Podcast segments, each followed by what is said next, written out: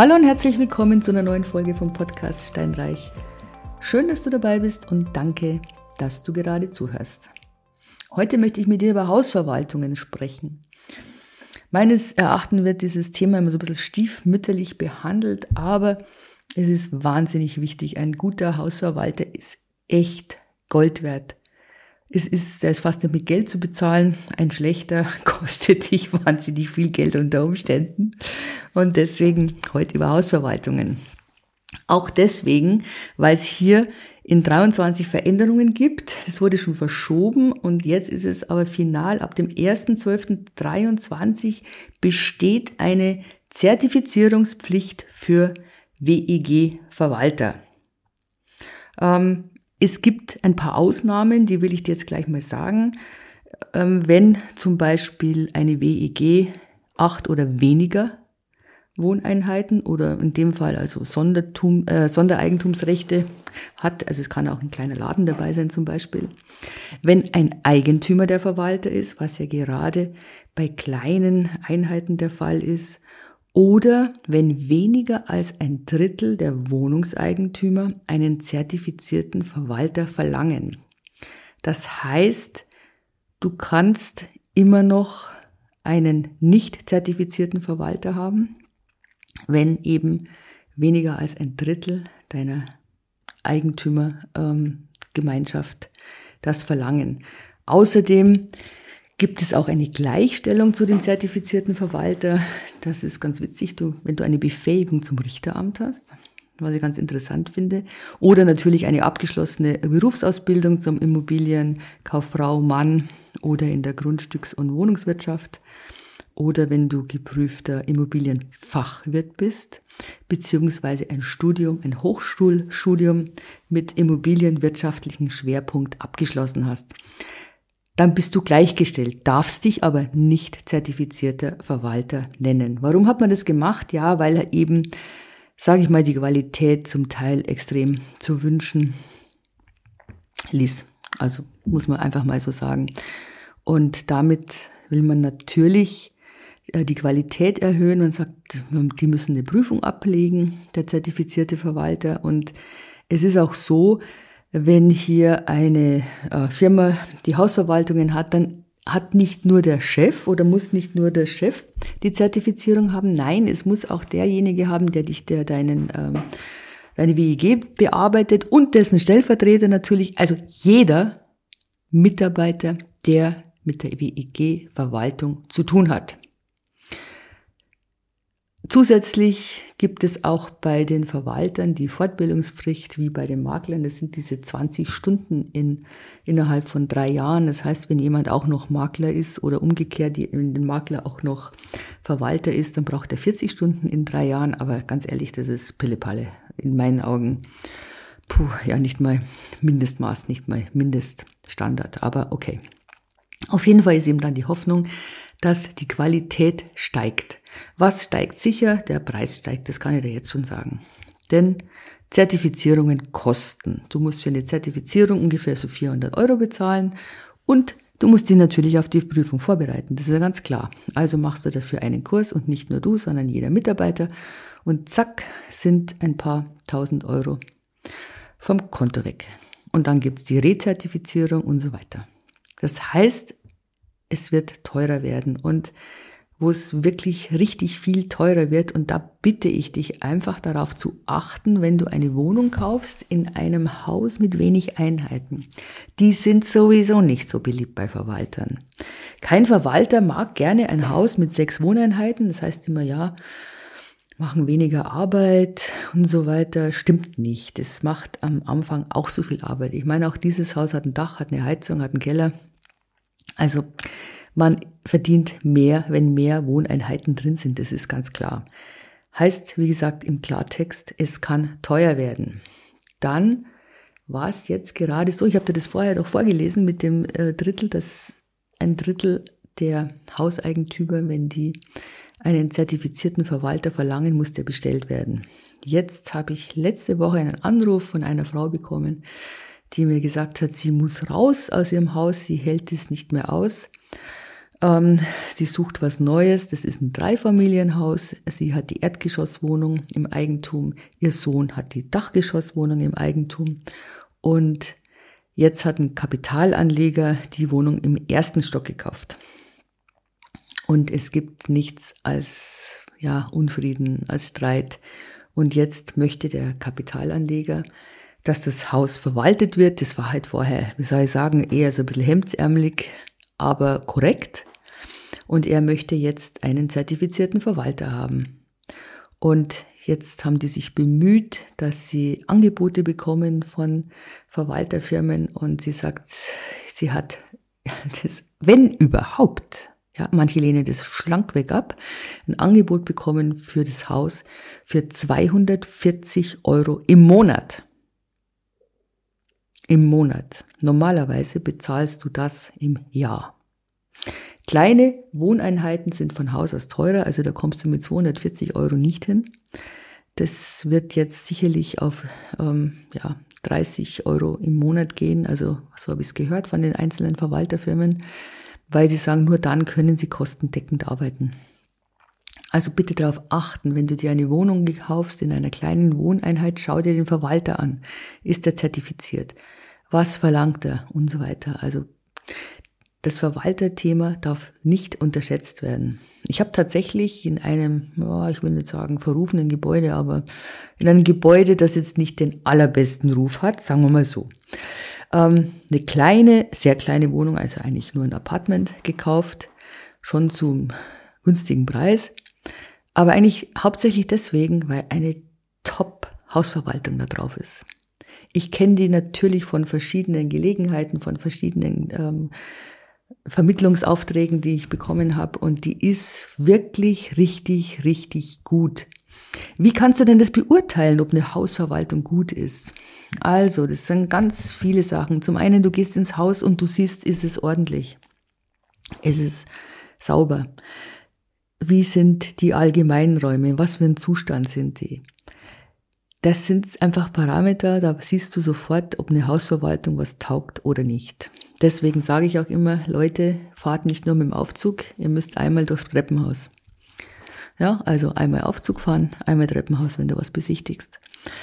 Ähm, also daran sieht man das ganz gut. Dann sieht man das an den Rückantworten. Dann sieht man das daran, ja, das, das merkst du einfach, wie sie, wie sie sich verhalten, wie professionell. Man muss ja schon seit vielen Jahren eigentlich eine Beschlusssammlung haben.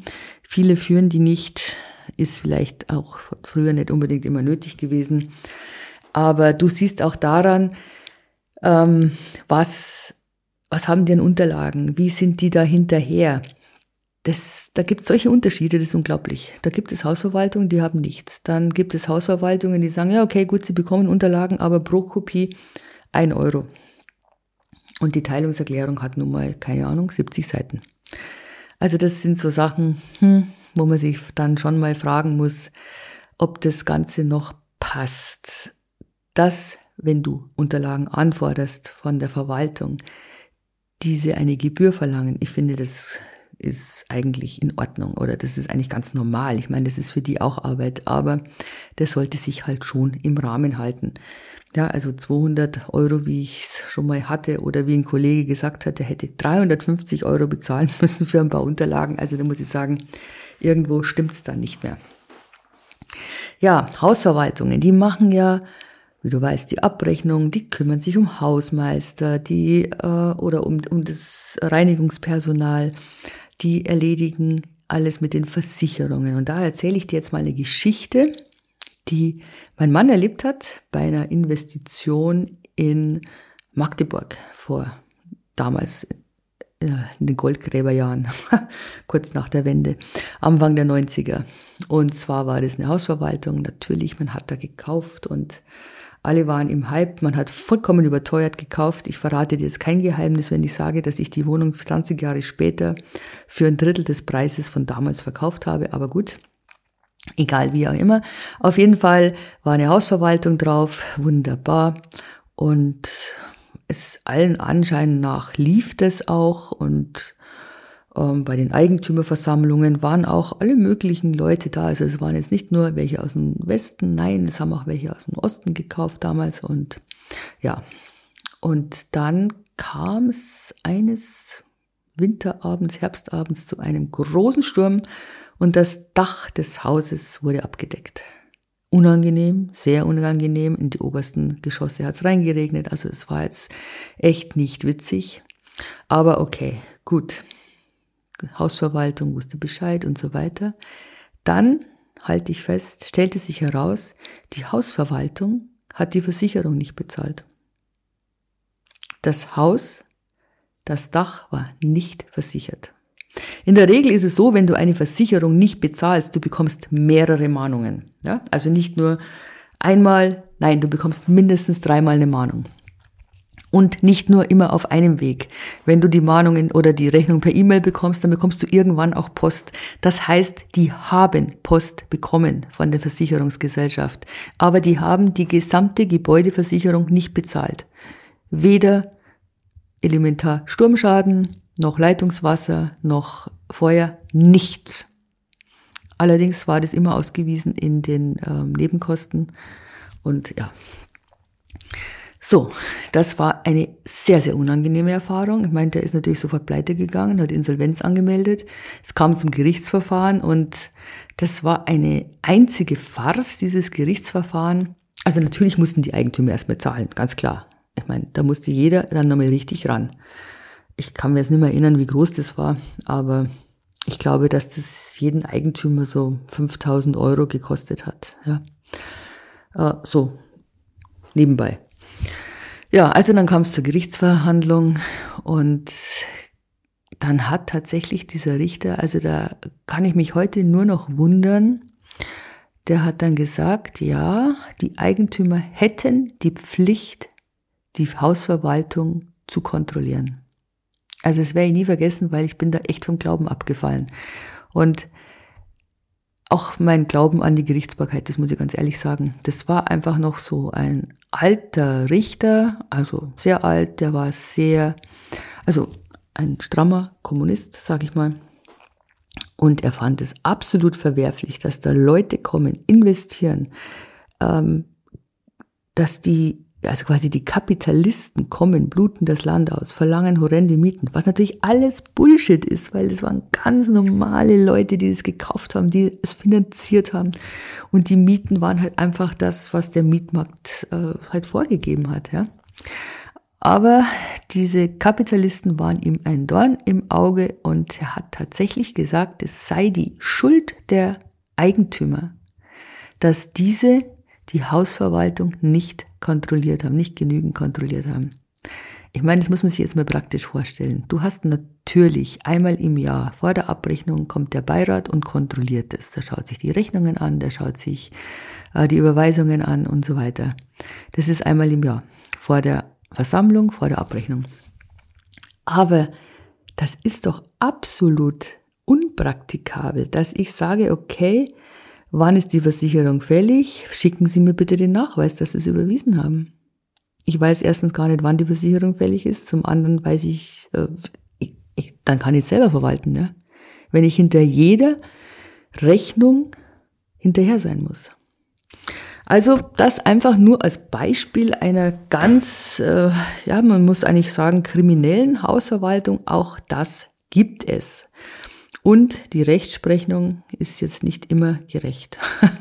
Das wollte ich dir nur nochmal mitgeben.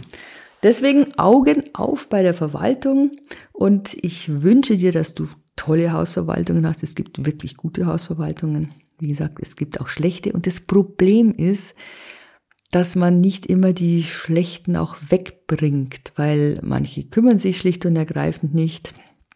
Es sind tatsächlich irgendwelche Kapitalanleger, die sagen, boah, ich habe jedes Monat meine Miete, der Rest ist mir wurscht. Und zu den Eigentümerversammlungen gehe ich sowieso nicht hin. Und wenn, dann bekommt die Hausverwaltung meine Vollmacht.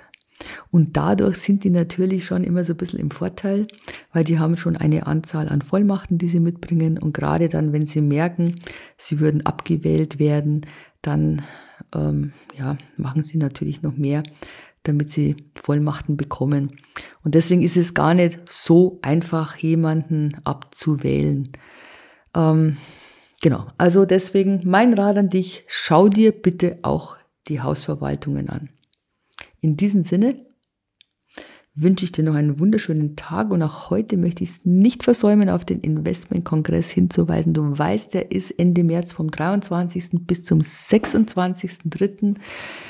rein online, 24 Stunden abrufbar mit Top-Speakern, mit richtigen, tollen Fachleuten. Du kannst dir deine Investmentstrategie zurechtlegen. Du kannst dir überlegen, was, du, was zu dir passt. Es sind ähm, Leute wie Jörg Löhr, wie Wolfgang Grupp und ich. Tja, in einer Reihe mit den wunderbaren Menschen, die da viel zu sagen haben. Du lernst Verhandlungsstrategien, Mindset, alles über Krypto. Du kannst dir raussuchen, was du möchtest. Du hast immer 24 Stunden Zeit, dir diese Interviews und Vorträge anzuschauen, die dich interessieren. Wie gesagt, kostenfrei und für, in meinen Augen echt ein Must. Beschäftige dich bitte mit deinem Geld, mit deinem Vermögen, mit deiner Einstellung dazu. Deswegen unten im Text wieder der Link zum Investmentkongress. Teilt es auch gerne, damit noch mehr Leute in den Vorzug von diesem Kongress kommen. Also dann, mach's gut, bis zum nächsten Mal. Deine Ute. Tschüss.